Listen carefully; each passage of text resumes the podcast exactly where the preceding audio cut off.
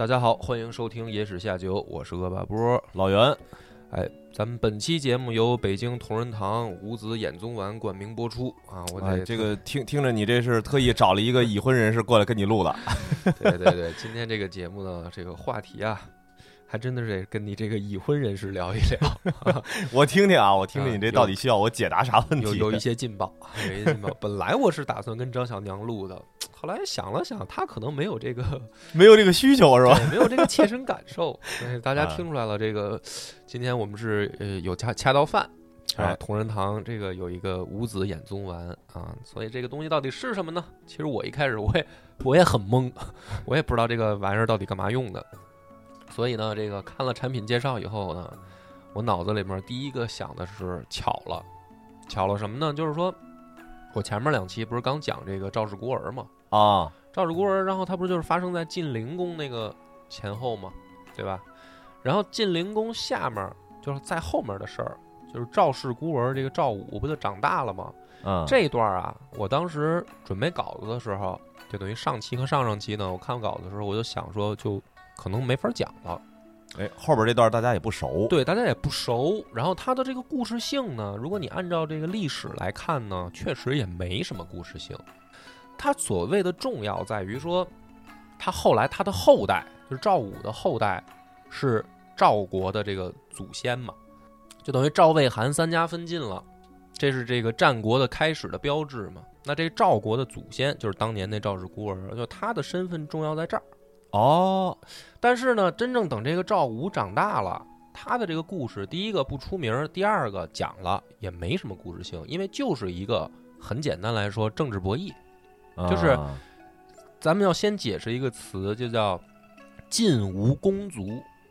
晋国没有公族，什么意思呢？公就是那个公子公侯伯子男的这个公侯伯子男啊那个公嘛。那什么叫晋无公族呢？就是当年啊，这个晋国发生内乱啊，这个也是春秋里面很重要的一个篇章。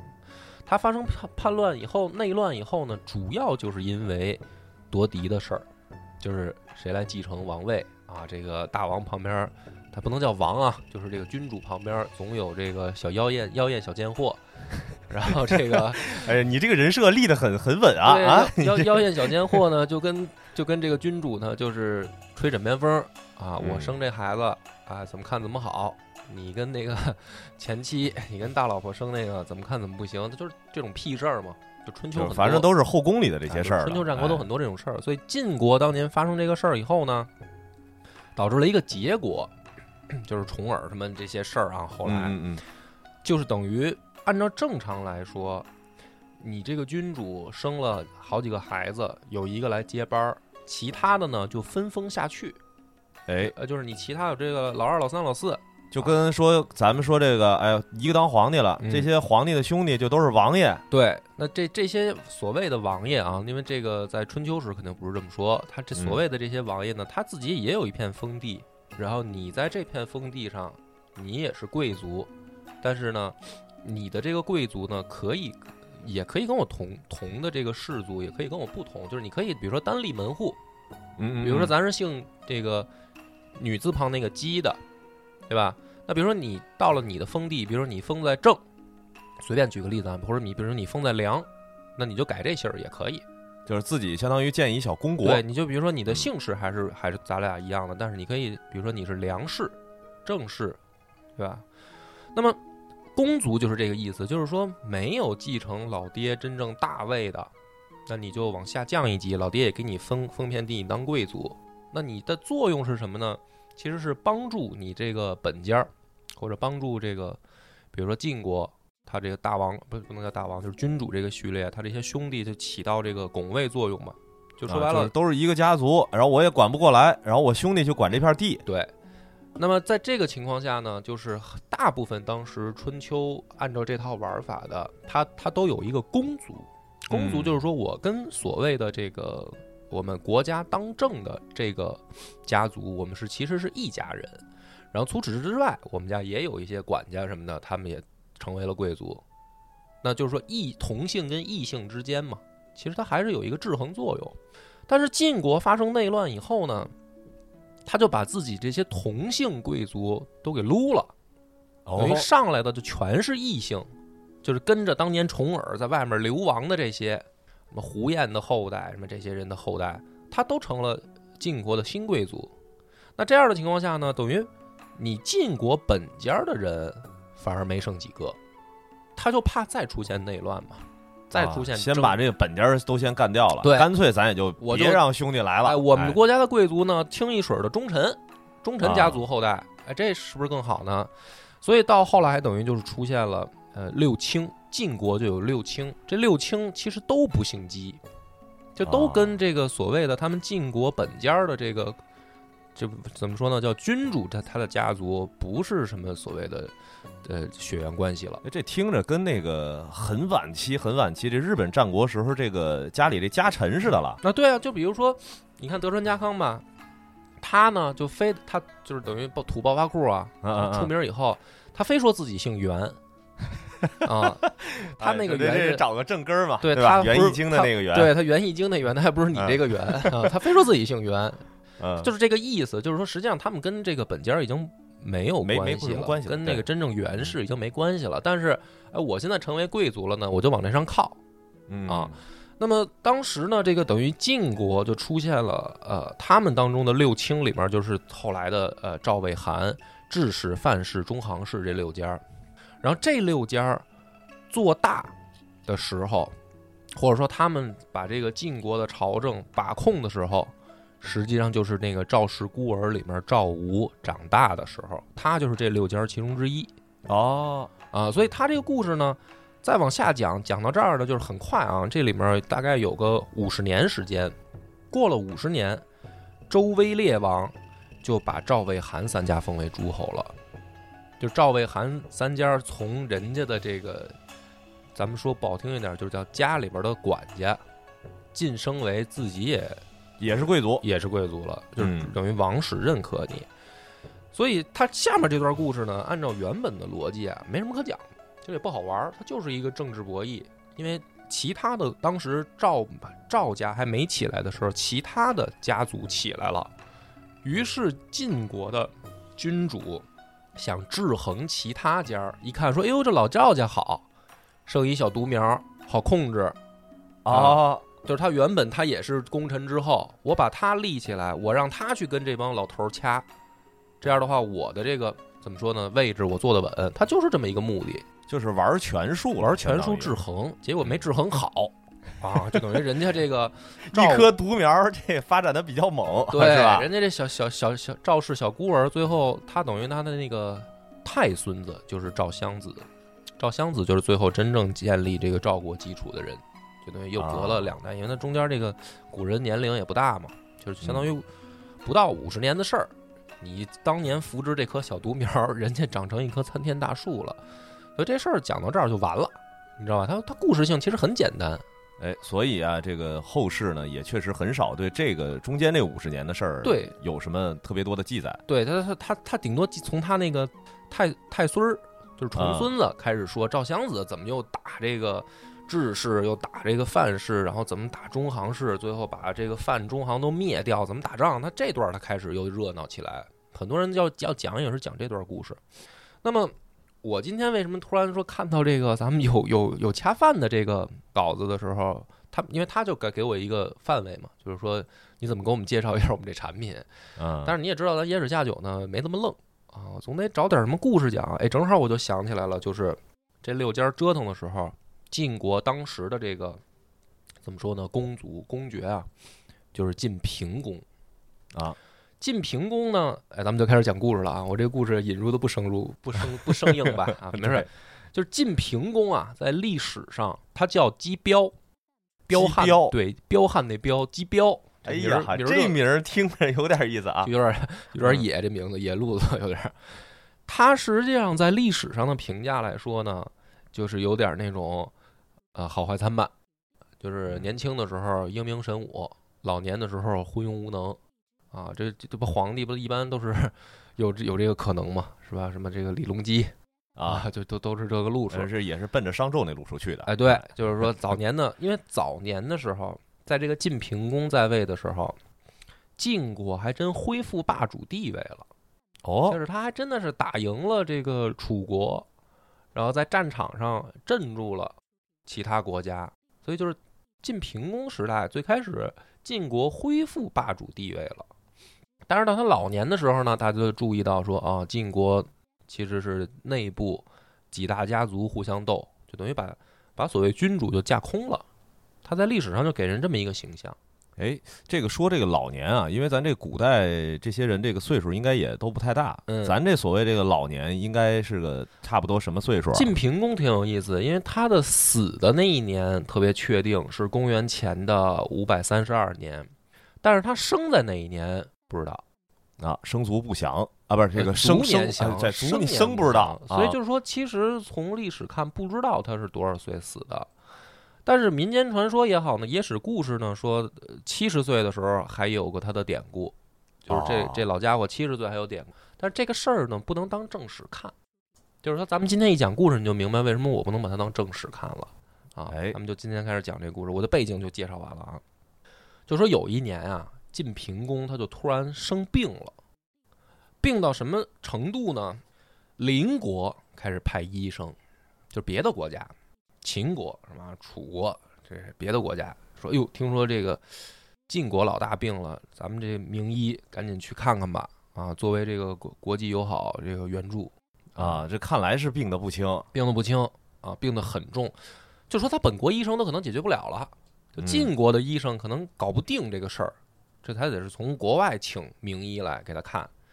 那么这个里面就是有一个非常有意思的问题，他是什么病，哎，对吧？就是说他这病在当时看来是一，好像就是说属于疑难杂症类的。疑难杂症，哎，这得这各国的专家到晋国来会诊，来会诊，哎对。那么这是第一个有意思，第二个就是说，从历史上看呢，他不同的医生来给出了不同的答案，就是你得什么病，不同的医生来说不同的事儿，啊，这诊断结果都不一样啊。诊断结果不就是会诊来了，这个骨科的说这是骨折，对吧？这个神经内科的说这是脑子进水，哎，然后病理的这再看看，哎呀，啊你这不行啊，你这癌呀，对，病理的说你这就是长瘤子了，啊，就是大家结果还不一样，所以咱咱们讲的就是这个故事。当时呢，最出名的是有两个医生，一个呢叫医和，就是医生的医，和平的和。这医生在啊历史上就是名字留下来就是医和。另一个呢就是公孙乔，就等于这两个人，起码这两个医生来晋国给晋平公看完以后，他们两个提出了两个解释。嗯，这个两个这两个解释是当时这次会诊记录在案的最有名的。其中医和的诊断是具有开创性的，就是对后世我们再回过头看是具有开创性的。因为那个时候我们现在可以理解到的是，看来是有医生这个行当了，哎，对吧？就是说你这人家这名儿都直接就叫医和，哎对吧？因为你你说这咱们所谓的中医吧，啊，嗯所谓的中医，我们其实就是说这个怎么说呢？叫呃古典医学也好，还是传统医学啊？它到底从什么时候开始的？是不是有的人说《黄帝内经》？那你啊这个东西基本上就是扯这属于传说的传说，因为什么呢？你要真说皇帝的时候，那可连字儿都没有，那是啊皇帝命令仓仓颉说：“兄弟，造个字儿吧。”嗯，那他妈《黄帝内经》都成经书了，你怎么传的？你拿什么传？你黄那就《黄帝内经》那应该都是图啊，应该是一美术图集啊，对吧？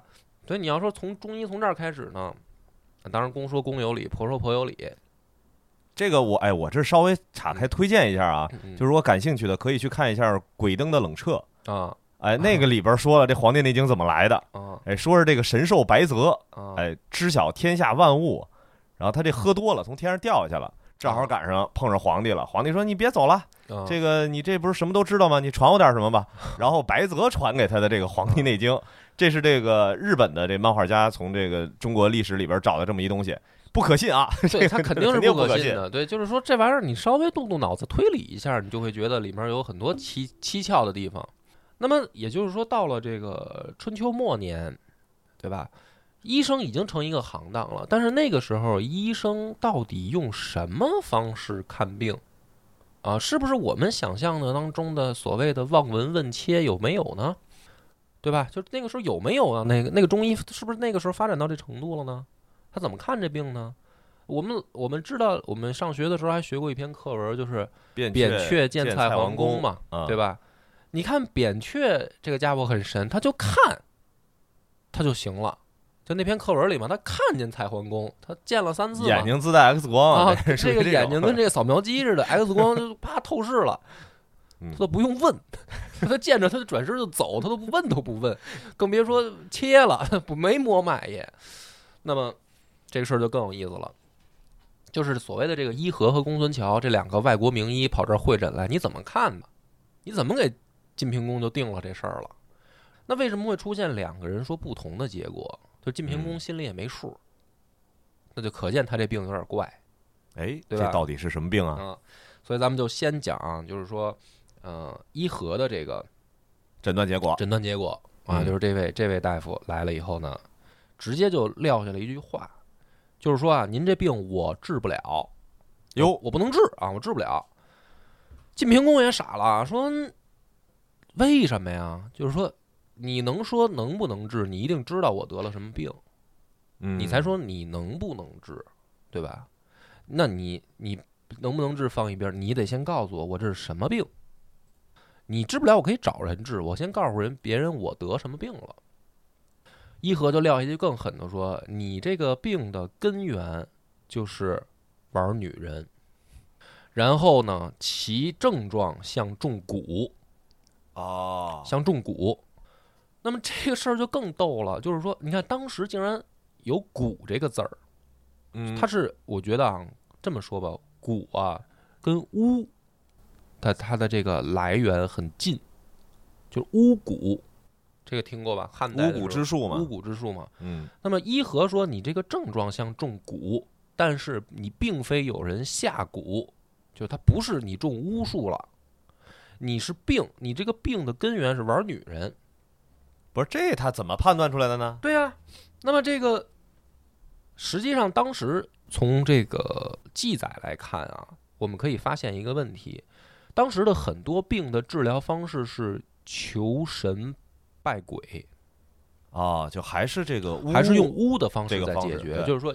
巫医，巫医，它也是有这个所谓的内在联系的。嗯嗯嗯，当时的很多病，如果判断清楚了，比如说你是呃什么症状、什么病，很多有的治疗方式就是去，不管是叫你把它理解为祭祀也好，还是拜神也好，它是这么解决的。那么伊和说的这个事儿呢，就是说你这个事儿神仙鬼怪解决不了，你是玩女人。那晋平公就问了一个更经典的问题，说女人不能亲近吗？他就他就就懵了，就是说这不是一个正常的事儿吗？啊，在在当时古人的理解，不是不是，你还搁现在也是正常的事儿啊啊对，对，它是一个正常的事儿。你你就是说你不能不让我干这个事儿，你说嗯我干这个事儿是我得病的原因，他就懵了呀。然后伊和接着就是说说你这个误会了，不是说不能亲近，不让你碰，是你需要节制。啊，啊，说你现在过度了，然后呢就文绉绉的举了个例子，说你看听音乐这件事儿，什么是音乐呢？音乐有这个五声、节奏、快慢和这个曲调，嗯嗯。就是这些特点，对吧？那么实际上呢，我们君子听音乐，这个音乐有一个过程，是五音和谐，然后五声慢慢下降。当下降到这个五声都完成的时候，我们就不再弹了。就看来跟现在的音乐理解还不一样。啊那会儿的音乐，它是看来是它有一个所谓的怎么说呢，叫演奏或者说创作的规律，或者说它有一个有一个怎么说呢，叫像制度一样的这种感觉。就是你听音乐，它不是说我们今天选一个什么曲风、什么曲调，然后我们就直到听唱累了为止，它不是，它是说我们就演奏，比如说就这一段儿，这一段儿里面我们把五声听全，然后曲调慢慢降到一个程度。啊，嗯，比如这就说结束了，它就结束了。结束之后，如果你非要再继续，那么就叫靡靡之音。就靡靡之音这个词是这么来的。哦，哎呦，这它在个古代它我们这个理是有它的真正的解释，因为我们现在以为靡靡之音是这个早些年八九十年代说这个港台流行歌曲嘛，啊就是说它啊这个港台流行歌曲啊邓丽君那叫对靡靡之音，那为什么叫靡靡之音啊？你不理解这个词原本吗？它原本的意思就是说你的音乐已经过度了，因为你如果已经按照正常的演奏方式演奏完了，你还要演奏，那么就是说白了你在呃已经出现过的曲调你再重复。哦，哎，这听着好像有点说是这个音乐烂尾了似的。啊，就是说你要么你就是在炫技，对吧？嗯，但实际上你刚才该表现的东西已经表达完整了，嗯嗯嗯你非要再听，你没过瘾没够，你就过度了。过度的这些音乐就叫靡靡之音。说君子是不听这些音乐的，就是你你要克制自己的欲望。啊，啊，对哈，咱这说的这个还是这个对，他是伊和是拿这事儿举例子，他说你啊看音乐都要这么听，更嗯何况这个男女之事呢？就是说你正常来说，你有一个比如说什么什么这个频率啊，啊，你你现在叫过度啊，那么你于是就得病，他这例子举的可是这个够文雅的啊，是吧？就是嗯古人嘛，看来这个医生也的确是哎，得有点文化。对他有点有点文，他能说服人，要不然你说他他说这个别人也听不懂，也也麻烦啊。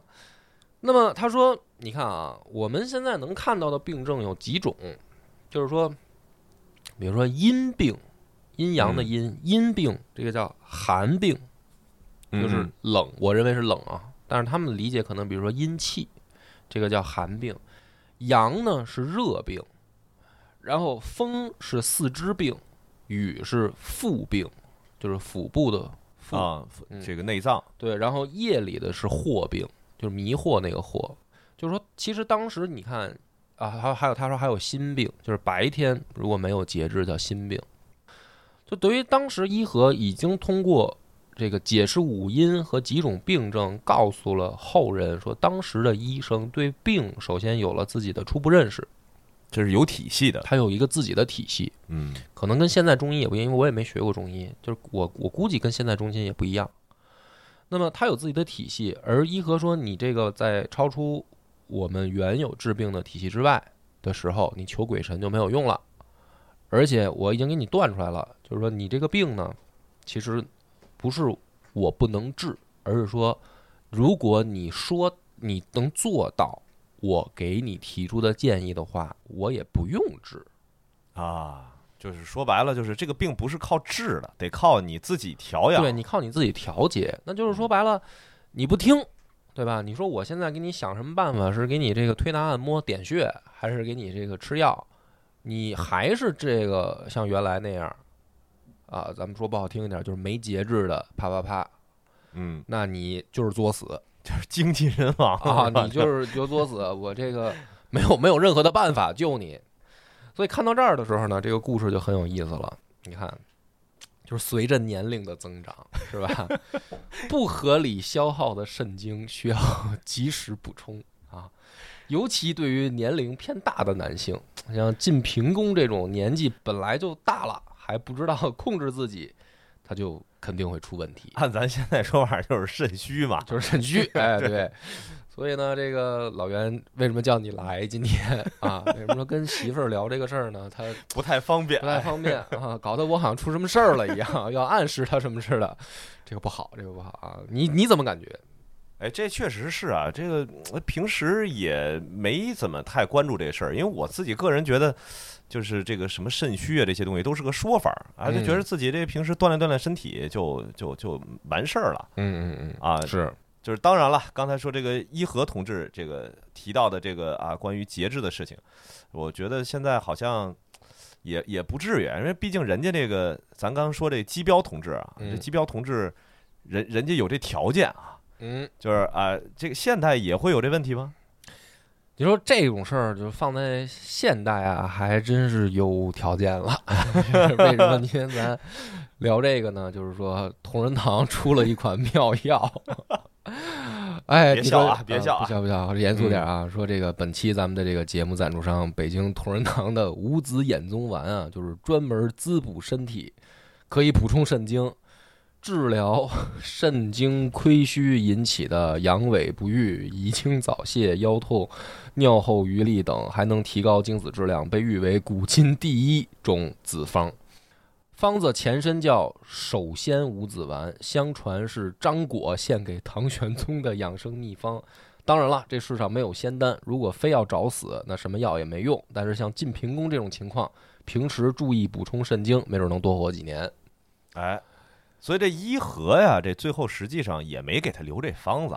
哎，所以这个事儿呢，就是说咱们今天讲到这儿，它有意思就在这儿啊，就是说伊和当时是找到了第一个啊，我国古代上肾亏的案例。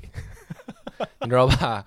就是实际上，你看完伊和他通篇说的这事儿，我们就现作为现代人，我们就明白了，晋晋平公是肾亏啊，而且非常悲催的是，好像它是历史上第一个出现这个记载的，就相当于是记载的零号病例。哎，你说这个事儿呢，就很点儿背。本来我在赵氏孤儿后面这故事里，我真的找不到什么亮点，我觉得没有什么必要讲晋平公的时代了。但是突然发现这老兄有这么一特点，你说巧不巧？哎，对吧？那么当时呢，等于伊和诊断出来这个事儿以后，那从现代人的角度就能理解了啊。说那的确这个事儿，你要是不听话，那医生也没招儿，你就作死，谁也谁也谁也没用，对吧？你就是现就是当时有五子衍宗丸给你吃，你非作死也没用。那么但是呢？这不是这故事有意思的，比如说他还有另一个人诊断了吗？刚才说这个公孙平，呃，公孙乔啊，对，公孙乔，对，这个公孙乔呢是郑国派去的啊，他等于他跟伊和还不是同一个国家去的啊。公孙乔去了以后呢，也诊断了，以后有了自己的答案。他这里面呢，前面更复杂，他先给晋平公解释了一下。这些所谓的我们之前拜的神灵是怎么来的啊？那你通过这两个医生的这个记载和对话，你就可以发现，当时确实巫的这个影响对于医生还是很大的，就是他得先都给你解释说这事儿拜神有没有用。那么公孙乔在这个事儿上得出的结论是说，像您这样的啊，出入饮食哀乐之事。山川星辰之神又何为焉？就是他也定了一个调儿山川星辰之事跟你这事儿没关系。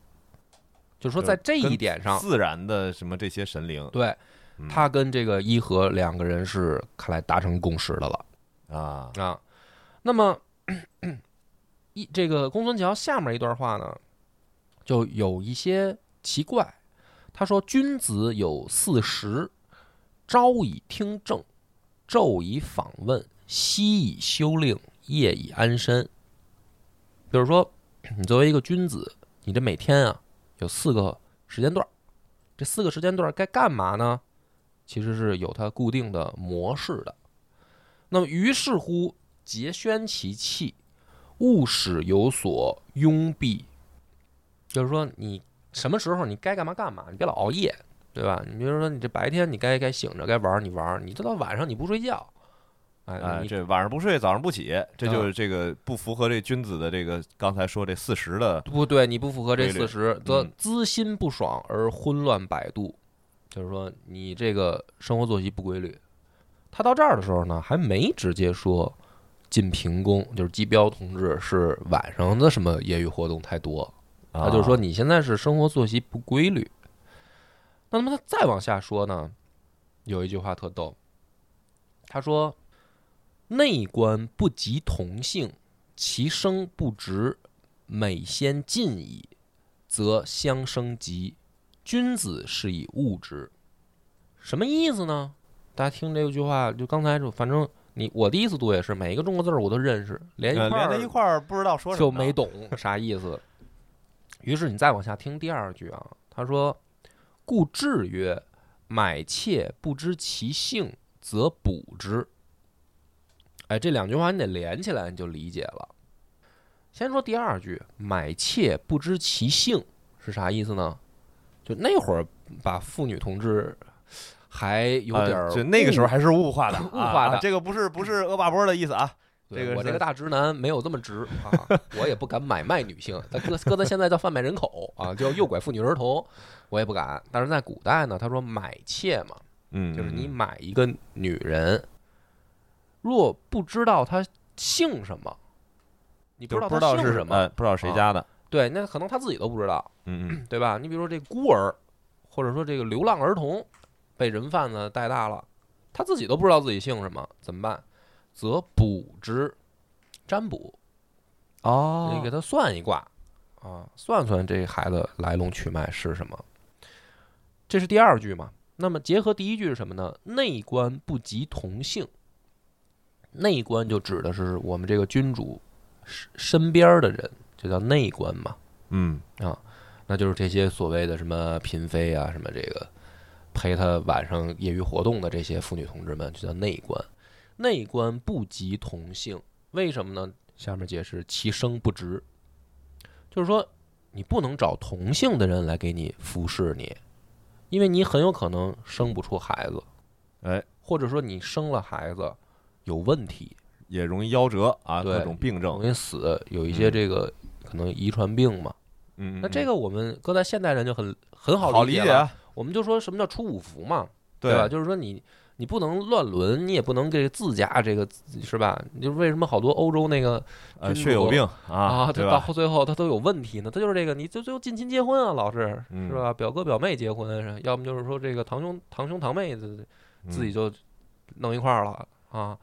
欧洲老祖母都给你们都分配好，你这不是胡闹吗？是吧？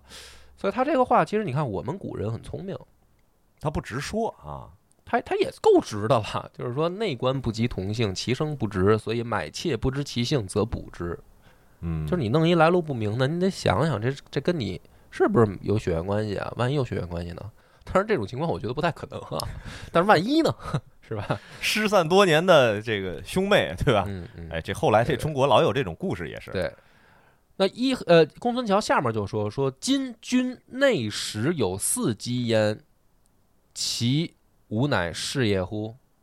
就是说你现在身边可是有四个姓姬的，哦，就你的等于内宫当中跟你有同姓儿的女的就有四个。那么你这事儿若如此的话，伺机有省有呃有省有可，无则必生极矣。就是说，你跟这四个人玩的少一点还行，你老跟他们玩，你你早晚死这事儿上。哎呦，那么你看，问题就出来了。这个公孙桥呢，跟这个伊和，你细品的话，它是有区别的。区别是什么呢？就是公孙桥的意思是，你玩的女性问题出在没出五福，所以你嗯生病，对吧？就是说你你可以这不是量的问题，不是哎量的问题，不是什么这个节节不节制的问题，是你这个选选择问题。那当然，再加上前面他说君子四十这个事儿，是不是也在铺垫说他纵欲过度了呢？有这个可能，但是它落点落在说，我的理解啊，古人那个时候这么写东西的话，它的落点落在的是不祥，嗯，就是你干这事儿不祥、不吉祥的那个不祥，就好比古人说杀降、杀俘虏这事儿不祥，就是你干这事儿不对，所以你会有灾难。哎，就跟这个君子无道，这个不是天子无道，然后会嗯降灾似的，对，吧就他就这意思啊。嗯所以你这事儿你非要这么干，山川鬼神也管不了，嗯，不是管不了，是不管你，谁让你干这操蛋事儿的，嗯嗯，对吧？就是山川鬼神也不管你。那么这个事儿呢，特别逗。这两个医生呢，等于给出了不同的结论啊。我们先放在这儿，就是说，我们先呃不不不去评价这两个医生他们各自对不对，就是放在我们现代人的角度来看，更能接受哪个？就对于晋平公这个病来说，那肯定是伊和的这个说法啊，对，就是你感觉他好像肾亏更合理，哎对吧？要不然的话，你比如说公孙桥这个事儿，他问题应该出在下一代。啊哎，除非他影射的是你上一代就有这事儿，就是你爹就没干这个好事儿，所以你现在脑子不好，他除非影射这个吧，不然的话，我们从现代人感觉是伊和的更靠谱，对吧？但是呢，这个事儿特逗，伊和呢不光说了这个，就伊和他没有光说的是所谓的你肾虚啊，你嗯纵欲过度，他还伊和还说了一段话，他说如果啊，你要是不改的话，你们国家必有忠臣良将得死，哟，这个是怎么个嗯，缘由呢？对，就是 第一次读这个故事，你读到这儿，你可能也就懵了，说那这个晋平公自己没羞没臊，不节制，他自己死就行了，跟他的这个忠臣良将又有什么关系呢？是吧？就是哪儿这关系在哪儿呢？为什么呀？而且这怎么是一个医生过来来跟你说这个事儿呢？对，那就很奇怪，这医嗯官到底当时是有多大的这个话语权啊？嗯，你你你是来看病的，你怎么涉及到人家内政问题了呀？对呀，对吧？那么 他说这个而且还是个外国大夫。对，就跟跟这个预言都不知道，就有点像诅咒。这个医生就 是是前面说的还挺好，拿音乐举例子听着还没事儿，你这后面有点吓人。我这国家要完蛋啊！我得死，我就是底下打工的还得死。你这就是属于你这是诅咒我来了，跑这儿，你不会是他妈秦国的奸细吧？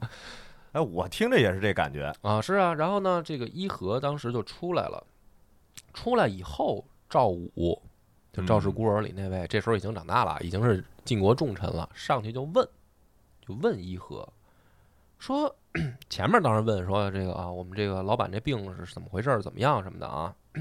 后面他紧接着赵武最关心的就是，你说忠臣良将得死，谁是忠臣良将啊？你还是说谁呢？对，就是说你在影射谁？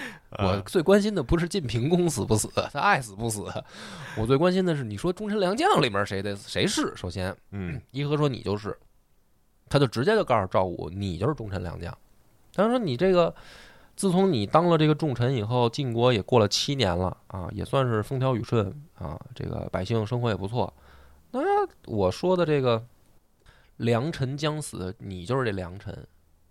那么这个赵赵武就更懵了啊，就说这是为什么呀？就是我老大这个天天不节制，为什么我得死啊？对 呀、我又你不是说吗？我干的也不错，为什么呀？这事儿怎么还把我捎带上了呢？然后这个伊和说说，你看啊，称职的这个臣子，他应该劝谏君王，所以啊君王就不会有事儿，国家也不会有事儿。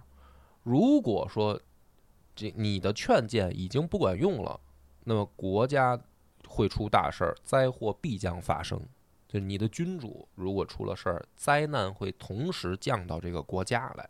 嗯，这就还是古人的一种有点儿神鬼色彩吧，有点儿巫文化影响的那个色彩。就是说，你这个君主不干好事儿，老天爷就要降灾嘛。就是为什么说，但凡赶上什么这个天灾人祸的，这个皇帝也好，什么这个君主也好，他得先跟老天爷承认错误啊，是我治理问题的。就是古人他还有这个思想。嗯，嗯伊和也是这个意思，就是说啊，你们国家君主都完蛋了，你想没事儿，你开什么玩笑啊？你你也得一块儿 陪你君主一块儿下去。赵武呢，于是就是说，先生说的有道理，后加赏赐，才让伊和走。这个故事到这儿啊，才是一个真正的完整的这个，就是我就讲讲全面了。哦，你不然你光那个奇技淫巧，就是说我光给你讲说晋平公的我国历史上第一个肾亏什么的，他就有点问题。你光猎奇没劲。嗯这个这个为什么这赵武会给他这个厚赏呢？哎，这里面就是问题了，就是说，如果你光从一个这个医患角度，一个会诊的这么一个记录来看啊，你就会觉得呃很奇怪再怎么着也应该是这个机标这个赏赏钱啊。啊。对，另外呢，就是说，你这个医生已经提出了这个病病的根由了，是吧？嗯你这个属于纵欲过度，嗯，肾虚了，咱们就说按照医和这条路就可以了，你的话说到这儿就可以了，你没必要再去作为一个外国人。干预他国内政，干预他国内政，你这个就话就有点多啊，啊，对吧？万一这个不管是晋平公也好，还是赵武也好，脾气不好呢，嗯，宰你哪怕是捏个蚂蚁似的，对吧？你你你这个话跟诅咒一样，干什么？讨厌吗？不是招人家。而且这个包括公孙桥也好，他们这个去给这个诊断的时候，好像涉及了一些晋国的隐私问题。就是不管怎么说，人家晋平公这个事儿出了，是因为这么个原因的话，不管是睡同姓姑娘，还是睡姑娘太多，终归有点不好听。就是按理来说这事儿不能外传啊，对对吧？啊，因为你你让别国怎么看？嗯，你让甚至别别国了，因为你们都是外国人嘛，不管你们国家怎么看，晋国人自己怎么看？我们这赶上一什么君主？这是嗯，对吧？就是这个事儿好像有点像丑闻，这这确实就是个丑闻啊。传出去风评肯定不好。那就是作为你们两个医生，怎么说的时候这么过嘴瘾，还跑去，就是你等于出来了，因为赵武是等于人家出来了，拦住再问，你还这么说？你正常的医生应该是什么？你又是一外国你人，这保护患者隐私啊，对呀、你这不是现在最起码的医生应该做的吗？你说是不是病人家属，是吧？你是病人什么人啊？他肯定都得问你是病人什么人，你你有没有关系啊？你凭什么问，对吧？你得调查清楚了，你没关系，我不能告诉你病人病情，嗯，何况这还是人家国家君主，涉及内政的事儿，你这咔哒哒的啊！你不但你们国家老大得死，你还得死，你这不是找抽吗？所以这个故事它的蹊跷点就在这儿，它实际上有问题的。我们可以感觉得出来，是晋国的这个所谓的公族出现一个最大的问题，就在于说，他已经是到了，他不想去励精图治吗？就是晋平公，如果从他早年的表现来看，你还把晋国恢复到霸主地位，然后如果说老爷子身体这么棒，他在后宫会这么没正事儿吗？就算你没正事儿，至于都找姓姬的吗？哎，这就不正常，这就不正常，对吧？嗯它就存在一个可能，是不是 你们晋国的晋平公已经被架空了？所以就是就是刚说到，就是说这早上上早朝啊，然后这个对君，子应该干嘛呀？君子应该干嘛？就说白了，我这熬一宿夜起来一看，哎，这事儿都安排挺好，反正啊没我什么事儿啊，没，我什么事儿。那我这就继续吧。对，对，所以有没有这种可能？这些医生啊，他当着像赵武这些臣子，他反而不能说真正的原因。我觉得真正的原因有没有可能是这样啊？你们大王为什么病啊？闲的，为什么闲的呀？被架空了，他气儿不顺，他有没有可能是这个原因？对吧？那你这个原因如果跟这帮臣子一说，就所谓的晋国这些公卿一说，我操，你找死啊，小子！嗯，我们这点事儿都是就你知道呗，是吧？我们大王没事儿干，就你知道呗，我们不知道呗。啊，现在病了，病了，病了呗。但是你不能跟我说破，嗯，我们晋国是团紧密团结在晋平公周围的，你你怎么能说我们给大王架空了？你不能这么说。但是呢，医生说 你们大王纵欲过度，你们大王睡同姓姑娘，他早晚得出事儿。哎，这帮公卿一说，那这是他个人私生活问题啊，啊，哎，跟我们没关系啊，跟我们可没关系啊，那是你自己自己的这个生活作风问题，那跟我们嗯没关系，对吧？所以公孙乔都没敢点到那个程度。而且这里边吧，还有一个蹊跷的事儿，就是你看这个大夫，他能把这个完完整整的原因跟赵武说。哎，就是如果说正常啊，嗯这个晋国的这个君臣关系还是嗯维持在一个正常的这个关系里的话，嗯按理来说他不不敢去说这事儿。，对，就是说公孙乔相比伊和来说还稍微委婉一点儿，嗯，对吧？伊和就更直接说赵武你也得出事儿，嗯其实就点他呢。你你们就这么对待大王，大王跟个动物一样，让你们给圈养起来了。他 他不死才怪呢，他死了你也好不了。那这话就是点他呢嘛。所以我读这个故事呢，我是读出了这番意味。所以我一上来，我先讲背景，就是后来晋国出什么事儿了，晋吴公族延续到晋平公的时候出了什么事儿，后来为什么到了三家分晋，嗯它是有它的背景在的。那如果你不去背景，你单看这一篇会诊记录，就伊和和公孙乔俩人的会诊记录，得出来一个结论，说，嗯，这故事最好玩的就是我国历史上第一个记录在案的肾亏患者是晋平公姬彪同志，这对不起他这名儿都是 吧？这名儿听着就挺彪。啊，所以这个是完完整整的，我给他，呃，等于我的看法啊，这里面这个医生背后有政治，所以他记载在这个故事里，原貌他有可能有这个晋平公的隐痛在。那么也感谢这个同仁堂给我这么一个机会啊，让我给大家带来一个这么 啊有有意思的这个哎，对，有这个需求的啊，或者说是这个大家想要补补肾的啊，可以关注一下。谨慎使用，谨慎使用，谨慎使用。先确定一下自己是 是不是这方面问题，你你再五子衍宗丸，五子衍宗丸啊！感谢大家收听本次节目，到此结束，拜拜，拜拜。